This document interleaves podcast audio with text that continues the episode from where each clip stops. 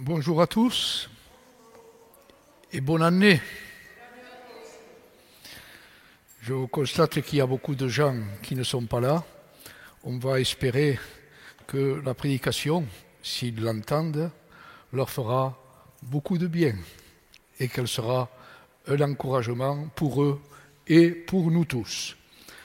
Alors je vais vous parler ce matin de Daniel, livre de Daniel, chapitre 6. On ne va pas le lire parce que ça serait trop long, mais j'aurai l'occasion tout au long du message d'aborder les principaux versets. C'est le chapitre 10 et c'est connu puisqu'il s'agit de Daniel qui est tombé dans la fosse au lion. On retiendra d'emblée ce verset qui est la base pratiquement du message, c'est le verset 5, où il est dit ceci, ils ne pouvaient trouver aucun sujet d'accusation ni aucune faute parce qu'il était fidèle. Le mot principal étant bien sûr la fidélité. Le dictionnaire définit la fidélité en ces termes. Constance, respect de la parole donnée, qualité de celui qui ne varie pas dans ses goûts et ses attachements, la probité, la conformité à la vérité et l'exactitude. En ces temps d'infidélité, on comprend mieux à quel point le psalmiste avait raison lorsqu'il disait au psaume chapitre 12, verset 2, les hommes pieux s'en vont, les fidèles disparaissent parmi les fils de l'homme. De son côté, Salomon écrivit ceci, Beaucoup de gens proclament leur bonté, mais un homme fidèle, qui le trouvera? Autrement dit, un homme fidèle, il semblerait que ce soit une denrée rare. Aujourd'hui, Dieu cherche des témoins fidèles et des églises fidèles. Dans 1 Corinthiens, au chapitre 4 et au verset 2, il est dit ceci Que demande-t-on à des intendants Qu'ils accomplissent fidèlement la tâche qui leur a été confiée? Puisse donc le Seigneur dire à chacun de nous, au jour de sa gloire, Tu t'es montré fidèle en peu de choses, c'est pourquoi je t'en confierai de plus importantes. Viens partager la joie de ton maître. Le livre de Daniel, et en particulier donc le chapitre 6, nous montre comment nous pouvons être fidèles à notre époque d'infidélité et de corruption. Regardons donc les caractéristiques d'un homme fidèle. Ce Daniel avait environ 80 ans lorsque Darius vint au pouvoir. Pendant près de 60 ans, il avait assumé des fonctions publiques, quoiqu'il en ait été écarté lors du règne de Belshazzar. Daniel avait été fidèle à Dieu, dénonçant le mal, avertissant les rois de Babylone et rendant témoignage en plein milieu idolâtre. Les trois premiers versets donnent le ton, la base de ce qui suit. En prenant possession du trône, Darius réorganisa les affaires du royaume. Il nous est dit qu'il établit, versets 1 à 3, sur le royaume 120 satrapes. Les satrapes, c'étaient des gouverneurs importants. Et au-dessus d'eux, trois présidents, dont Daniel était l'un. Et il nous est dit que ce Daniel surpassa les présidents et les satrapes parce qu'il avait en lui un esprit extraordinaire. Et le roi pensa même l'établir sur tout le royaume. Daniel n'était pas un inconnu. Il était haï à la fois comme juif et comme vrai adorateur de Dieu. Des ambitieux convoitent sa place. Sa position excite la jalousie. Ils décidèrent donc de provoquer, d'une manière ou d'une autre, sa destitution ou sa perte. Et tout d'abord, ils cherchèrent à trouver une occasion contre lui quant à l'administration qu'il exerçait. Or, Daniel exerçait ses fonctions avec fidélité, avec probité. Et il nous est dit, je l'ai dit au début, que chez lui, il ne put retrouver aucune faille. Déçus dans cette direction, ils cherchèrent, avec l'ingéniosité qui caractérise toujours un cœur pervers, un autre motif d'attaque. Et ils dirent, nous ne trouverons dans ce Daniel aucun sujet d'accusation. C'est magnifique. À moins que nous n'en trouvions contre lui à cause de la loi de son Dieu. Idolâtres qu'ils étaient tous, ayant un souverain qui était aussi idolâtre, il était facile, pensait-il, de prendre Daniel dans leur filet sur un tel terrain.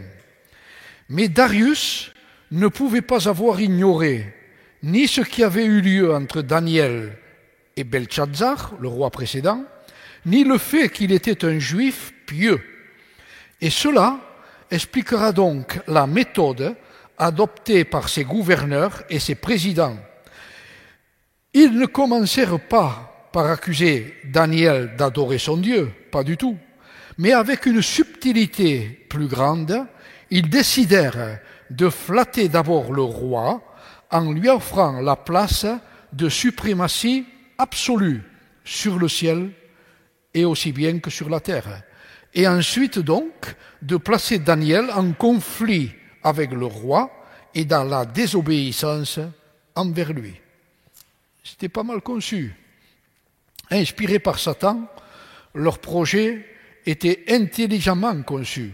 Et ils cherchèrent aussitôt à le mettre à exécution.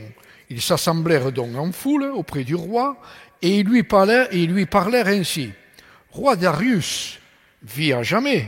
Puis ils informèrent Sa Majesté qu'après avoir tenu conseil, il s'était mis d'accord, je cite, pour établir un statut royal et mettre en vigueur une défense portant que quiconque fera une demande à quelque dieu ou à quelque homme qui soit, durant trente jours, excepté à toi, au roi, sera jeté dans la fosse au lion.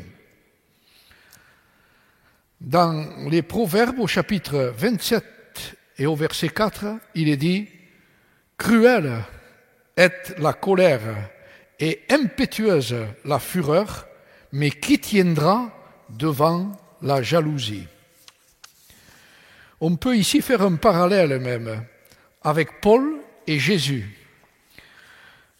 Paul emprisonné en raison, à un moment donné, de sa fidélité. Il pouvait dire un jour, en s'adressant au gouverneur de Césarée, Je m'applique sans cesse, moi aussi, à garder une conscience irréprochable, tant devant Dieu que devant les hommes. Acte des Apôtres, chapitre 24, verset 16. Parallèle aussi avec Jésus-Christ, fidèle, lui, en toutes choses, et qui devint l'objet du plus vil des complots. Dans Matthieu au chapitre 27 et au verset 18, Pilate dira ceci. Pilate s'était bien rendu compte que c'était par jalousie qu'on lui avait livré Jésus. La seule chose donc qui manquait pour assurer la validité du décret royal, c'était la signature, la paraphe du roi. Et à ce moment-là, il ne pourrait pas être changé, puisqu'il est dit, selon la loi des Mèdes et des Perses, il ne peut pas être abrogé. En dépit des lumières que Dieu lui avait données et du respect qu'il avait pour Daniel, le roi perse accepte de prendre la place du vrai Dieu. Et il nous est dit qu'il signa l'écrit et la défense que lui imposent les ennemis de son fidèle serviteur. Tel est l'homme, incapable de faire le bien et prompt à faire le mal et à se mettre au service de l'adversaire pour accomplir ses desseins meurtriers. Cela me fait penser à l'histoire d'Hérode, qui nous fournit l'exemple d'un fait analogue. Sa conscience à Hérode lui dictait du respect pour Jean-Baptiste, mais incapable de réagir contre la tentation que Satan plaçait devant lui, Il devient alors son instrument pour mettre à mort, le faire décapiter, le fidèle témoin du Seigneur. Quels que soient les désirs et les bonnes intentions du cœur naturel, il demeure toujours vrai que la chair ne se soumet pas à la loi de Dieu et qu'elle ne le peut pas. Malgré les reproches de sa conscience, l'homme est tout à fait incapable d'éviter le mal et d'accomplir le bien. L'édit blasphématoire du roi étant signé, le chemin de Daniel est clairement tracé. Quelque chose d'important que je vais dire ici. Écoutez bien. Tant que l'obéissance à l'autorité peut se concilier avec celle qui est due à Dieu et à sa parole, le fidèle doit s'y soumettre implicitement en reconnaissance qu'il, je cite Romains 13.1, qu'il n'existe pas d'autorité si ce n'est de par Dieu, de sorte que celui qui résiste à l'autorité résiste à l'ordonnance de Dieu. En revanche, si le pouvoir devient satanique en exigeant des fidèles ce qui est incompatible avec la fidélité de Dieu, alors, d'accord avec Acte 5, 29, il vaut mieux obéir à Dieu plutôt qu'aux hommes. Sans bravade aucune, Daniel persévère paisiblement dans le chemin de dépendance de Dieu dans lequel il avait toujours marché. S'il n'avait pas vécu dans, cette dépendance, avant qu'arrivât le jour de l'épreuve, il aurait certainement été pris au dépourvu lorsque celle-ci fondit sur lui, et il n'aurait pu tenir tête à l'orage. Daniel s'était fortifié en Dieu, et au jour mouvé, il pouvait donc tenir ferme. Dans Éphésiens au chapitre 6 et au verset 13, il nous est dit Endossez l'armure que Dieu donne afin de pouvoir résister aux mauvais jours et tenir jusqu'au bout après avoir fait tout ce qui était possible. Lorsque l'ennemi fond sur nous avec toutes ses ruses, ses artifices, il est trop tard pour revêtir l'armure complète de Dieu.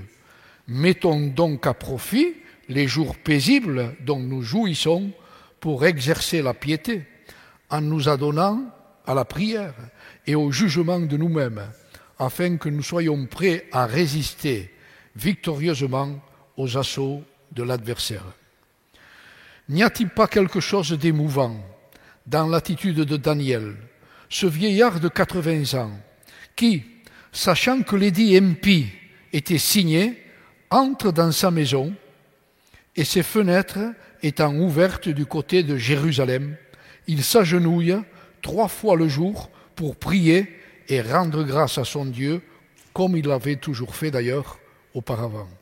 Souvent, lorsque le chemin devient sombre et difficile, nous sommes accablés sous le poids de l'adversité. Et, au lieu de faire entendre la voix de la louange, nous ne savons plus que gémir et nous plaindre. Imitons la foi de Daniel, qui se conflit implicitement en celui auquel il avait rendu un si fidèle témoignage dans le pays de l'idolâtrie et qui, dans la détresse, est toujours facile à trouver. Dans les psaumes, au chapitre 46, verset 1, il nous est dit Dieu est pour nous un rempart. Il est un refuge, un secours, un secours toujours offert lorsque survient la détresse. Pourquoi Daniel ouvre-t-il les fenêtres de sa chambre haute du côté de Jérusalem? Pour prier et rendre grâce à Dieu Ce simple fait nous montre combien la, parole habitait richement en lui et réglait toutes ses voies. Il se souvenait de la prière de Salomon lors de la dédicace du temple. Vous trouvez ça dans le livre des rois, le livre des chroniques. Et il prenait l'habitude, l'attitude prescrite par le grand roi à ceux qui, sous les conséquences de leurs fautes, se trouvaient par le juste jugement de Dieu dans le pays de l'exil. Il se disait, si rentrant à eux-mêmes, ils reviennent à toi, c'est-à-dire s'ils reviennent à Dieu, et prie l'Éternel en se tournant vers la ville, c'est-à-dire Jérusalem que tu as choisie, alors Seigneur, écoute dans les cieux leurs prières et leurs supplications. Daniel donc prenait la place qui convenait à un captif, quoiqu'il fût personnellement fidèle, approuvé de Dieu et le dépositaire de ses pensées. Il savait qu'en réponse à la requête de Salomon, l'Éternel lui avait dit, J'ai entendu la prière et la supplication que tu as faites devant moi. Daniel s'agenouillait pour prier. Cette attitude exprimait l'humble dépendance de Dieu qu'il réalisait, ainsi que l'oubli de soi-même, le sentiment de la grandeur infinie, de celui devant lequel son âme s'inclinait dans une intime confiance à son amour, sa fidélité et sa puissance. Daniel n'était pas un disciple en secret. Il aurait pu, mettons, se cacher. Il aurait pu aller à un endroit vu de personne et prier. Pas du tout. Ses habitudes de prière étaient connues. Et ses, amis, et ses ennemis savaient comment découvrir si oui ou non il obéissait au décret. À ce moment-là, ces hommes s'assemblèrent en foule et trouvèrent Daniel qui priait et présentait sa supplication devant son Dieu. Ils avaient gagné un point. Leur mauvais dessein avait réussi jusque-là. Et se réjouissant de leur succès, je cite, ils s'approchèrent et dirent devant le roi, touchant la défense du roi, Roi, n'as-tu pas signé une défense? Le roi répondit, Mais bien sûr, la chose est certaine, selon la loi des Mèdes et des Perses, qui ne peut pas être abrogée. Hélas, le roi était dans les mains de ces hommes, sans scrupule. Il avait accepté leur flatterie et maintenant il était devenu leur esclave impuissant. Il avait lui-même, sans s'en douter, fixé ses propres chaînes. Tenant ainsi le monarque dans leur piège, les ennemis de Daniel s'empressent de dénoncer le mépris de l'édit qu'il avait promulgué. Il est dit, Daniel, qui est d'entre les fils de la captivité de Juda, ne tient pas compte de toi, ô roi, ni de la défense que tu as signée, mais il fait requête, il prie trois fois par jour. Le roi était amené donc à considérer le fruit de ses propres actes, et il ne pouvait cacher plus longtemps l'objet réel de l'écrit qu'il avait signé. C'est bien Combien de fois n'arrive-t-il pas que nous soyons aveuglés quant à la nature de nos actions jusqu'à ce que nous soyons placés en face de leurs conséquences irrévocables? Tel est le cas pour Darius. Et lorsqu'il entendit l'accusation contre Daniel, il a quand même été peiné. Il nous est dit qu'il en fut fort affligé. Il pensa même avec sollicitude à Daniel afin de le sauver. Et jusqu'au coucher du soleil, il s'efforça quand même de le délivrer. Lui-même avait invoqué le caractère immuable des lois des Mèdes et des Perses, et les ennemis de Daniel ne furent pas lents à tirer avantage de cette règle, car de nouveau, il nous est dit, ils s'assemblèrent en foule auprès du roi et dirent au roi, Roi, sache que c'est la loi des Mèdes et des Perses, et qu'aucune défense au statut que le roi a établi ne peut pas être changée. Le roi était affligé de devoir appliquer à Daniel la sentence qu'il avait lui-même prononcée contre tout transgresseur de l'édit. Sa conscience lui reprochait une iniquité pareille contre un homme qu'il avait servi pourtant fidèlement, tout en servant son Dieu. Comme Hérode, qui craignait Jean, le sachant juste et saint, il redoutait les conséquences de son jugement impie sans avoir la force morale nécessaire pour résister aux méchants qui l'entouraient. C'est ainsi que, malgré lui, l'homme est entraîné dans la voie où Satan le conduit. Esclave de ses passions et de celui qu'il a choisi pour maître, il court à la rencontre de la perdition éternelle. Dénué de sens moral et de crainte de Dieu, le roi finit par céder aux sollicitations de son entourage et il donne l'ordre que Daniel soit jeté dans la fosse au lion. L'acte était consommé et ces hommes triomphaient. À la fois de Daniel et de Darius. Mais Daniel avait quelqu'un d'autre de son côté, sur lequel ses ennemis n'avaient pas compté. Vous le savez, si Dieu est pour les siens, personne ne peut résister eux, quelles que soient les apparences du moment. Même d'ailleurs Darius, même Darius, même le roi, d'une manière ou d'une autre, il avait la conviction qu'il ne serait pas parmi que Daniel périt. Il dira au verset 17, Ton Dieu, que tu sers continuellement, lui dit-il, te sauvera. Le roi reconnaît qu'il est le Dieu vivant, devant qui marchait Daniel, et qu'il honorait, puisqu'il préférait sacrifier sa vie plutôt que de méconnaître ses droits en donnant sa gloire à un autre. Le monde qui nous entoure et observe notre marche pourrait-il nous rendre témoignage que nous servons continuellement le Seigneur. N'arrive-t-il pas plus souvent au contraire que l'enseignement de notre Dieu Sauveur soit blâmé à cause des infidélités que ceux qui professent lui appartenir, au lieu d'être ornés par leurs bonnes œuvres? La pierre scellée du cachet du roi, qui fut mise à l'entrée de la fosse, nous rappelle-t-elle pas celle qui fut placée sur la tombe de Jésus Le but en était le même. Et dans les deux cas, elle ne servit qu'à rendre plus complète la défaite et la confusion des adversaires. Toutes les précautions pourtant avaient été prises par les méchants pour empêcher la manifestation de la grandeur de Dieu en faveur de ceux qui sont les objets de leur haine, ne servent qu'à faire éclater finalement que la gloire de Dieu, qui se montre puissant en faveur de ceux qui le craignent. Le roi était dans l'angoisse, dans l'angoisse, et il nous est dit qu'il passa la nuit dans le jeûne et l'insomnie.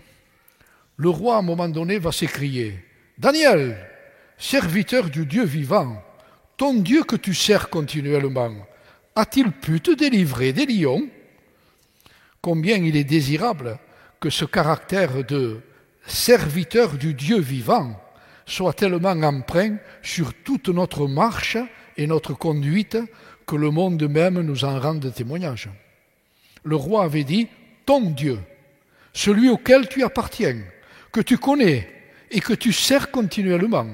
Et Daniel répond, mon Dieu, le Dieu que je possède, qui m'a amené dans une relation vivante et personnelle avec lui-même, celui qui délivre les siens dans la détresse, qui répond à la foi et honore la fidélité.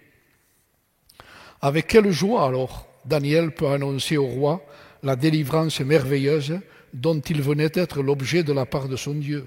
Dieu avait envoyé son ange pour fermer la gueule des lions. Les anges sont des esprits aux diverses fonctions, envoyés en service pour aider ceux qui vont hériter du salut. Mais lorsqu'il s'agit des circonstances extérieures des rachetés ici-bas, les anges sont les instruments de l'intervention divine en leur faveur. Daniel fut donc tiré de la fosse, et à la confusion de ses adversaires, aucun mal ne fut trouvé sur lui. Pourquoi? Parce qu'il s'était confié en son Dieu. Cette confiance de la foi reçut une récompense éclatante. L'homme de Dieu, fidèle et dépendant, fut honoré devant tous. Sa foi fut connue de tous, et Dieu fut glorifié au milieu de ce peuple idolâtre. Une scène infiniment plus glorieuse se déroula aux portes de Jérusalem, lorsque l'homme de douleur, Jésus, qui, dans sa soumission parfaite à la volonté du Père, était descendu, à un moment donné, dans le puits de la destruction lors de la crucifixion. Il fut ressuscité d'entre les morts par la gloire du Père et fut ainsi déterminé Fils de Dieu en puissance. Le bon plaisir que le Dieu saint avait trouvé dans l'obéissance, dans la fidélité jusqu'à la mort du Fils de son amour, fut manifesté avec éclat lorsqu'il sortit triomphant du tombeau et s'assit à la droite de sa majesté dans les cieux. Bientôt, les portes du royaume s'ouvriront toutes grandes devant lui. Le jugement des ennemis du Daniel suit de près sa délivrance.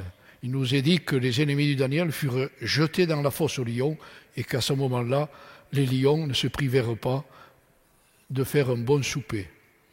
Il en sera de même au jour de Christ, qui sera un jour de bénédiction et de gloire pour tous, pour tous ceux qui l'ont suivi, honoré et servi dans la souffrance, mais aussi un jour de colère, de tribulation et d'angoisse pour ses ennemis. Il nous est dit qu'une destruction subite fondra sur eux et ils n'échapperont point. Le déploiement, de la puissance de Dieu en bénédiction et en délivrance pour son fidèle témoin et en jugement pour ses ennemis amène finalement le roi à confesser lui-même qu'il est le Dieu vivant que l'on doit craindre et honorer. Verset 26. C'est un tableau anticipé de la bénédiction de ce jour glorieux où tous les cœurs seront soumis à l'autorité du grand roi. Il nous est dit, il Darius dira lui-même, confessera, il sauve et il délivre. Et dans les psaumes au chapitre 72, verset 12, il nous est dit, il délivre le pauvre qui crie à lui et l'affligé qui n'a pas de secours. Daniel en fit l'expérience bénie. Le dernier verset nous amène à la fin du témoignage du fidèle serviteur dont l'Esprit de Dieu nous raconte l'histoire dans ce livre. La fin d'une chose vaut mieux que son commencement, nous dit le sage prédicateur, l'Ecclésiaste. Jusqu'au bout de sa carrière, il nous est dit que Daniel prospéra, parce que Dieu était avec lui dans le chemin de la fidélité et de l'obéissance. Puissions-nous nous souvenir de l'exemple qu'il nous a donné, considérant l'issue de sa conduite, imiter sa foi, notre sentier sera alors celui du juste. Proverbe 4.18, dans lequel la lumière resplendit et va croissant jusqu'à ce que le plein jour soit établi. J'aimerais terminer ce message par les secrets finalement d'un homme fidèle. Il y en a trois. Le premier, c'est que Daniel est un homme de l'écriture, la parole. Toute sa vie est pénétrée de la parole de Dieu. En cette première année du roi Darius, Daniel lit le livre de Jérémie et il y découvre que Dieu a fixé la durée de la captivité à 70 ans. Or, cette période arrive à son terme. Deuxième secret de l'homme fidèle, c'est la prière, qui est une conséquence d'ailleurs du premier. Il est poussé, Daniel, par l'Écriture, à intercéder en faveur de son peuple qui est captif. Reste le troisième secret, c'est Daniel qui est rempli d'espérance. Écoutez bien ceci. S'il ouvre ses fenêtres en direction de Jérusalem, c'est que tout son être tend vers la réalisation des événements prédits quant à la ville. Il ne dirige pas ses regards vers Jérusalem comme les musulmans se tournent vers la Mecque, ou comme les juifs de la diaspora qui, durant 19 siècles, se sont salués par les mots l'an prochain à Jérusalem. Non, Daniel n'escompte pas seulement le retour de la captivité, mais il se tourne vers celui qui doit se manifester en gloire dans cette ville. Pour terminer, je dirais ceci, alors que le Moyen-Orient est le théâtre de bouleversements, ne, regardons pas à Jérusalem pour y faire valoir quelque option d'ordre politique, mais en raison de l'événement suprême qui s'y déroulera, l'avènement de Christ. Notre espérance, ce n'est ni Israël, ni Jérusalem, mais c'est Jésus-Christ, notre Seigneur, qui viendra, bien sûr, à Jérusalem. J'aimerais vous laisser ce verset sur le cœur pour ceux qui sont fidèles. Et ce verset trouvera toute son actualité dans Apocalypse, chapitre 2, verset 10. C'est la récompense pour la fidélité. Sois fidèle jusqu'à la mort, et je te donnerai la couronne de vie. Que Dieu vous bénisse.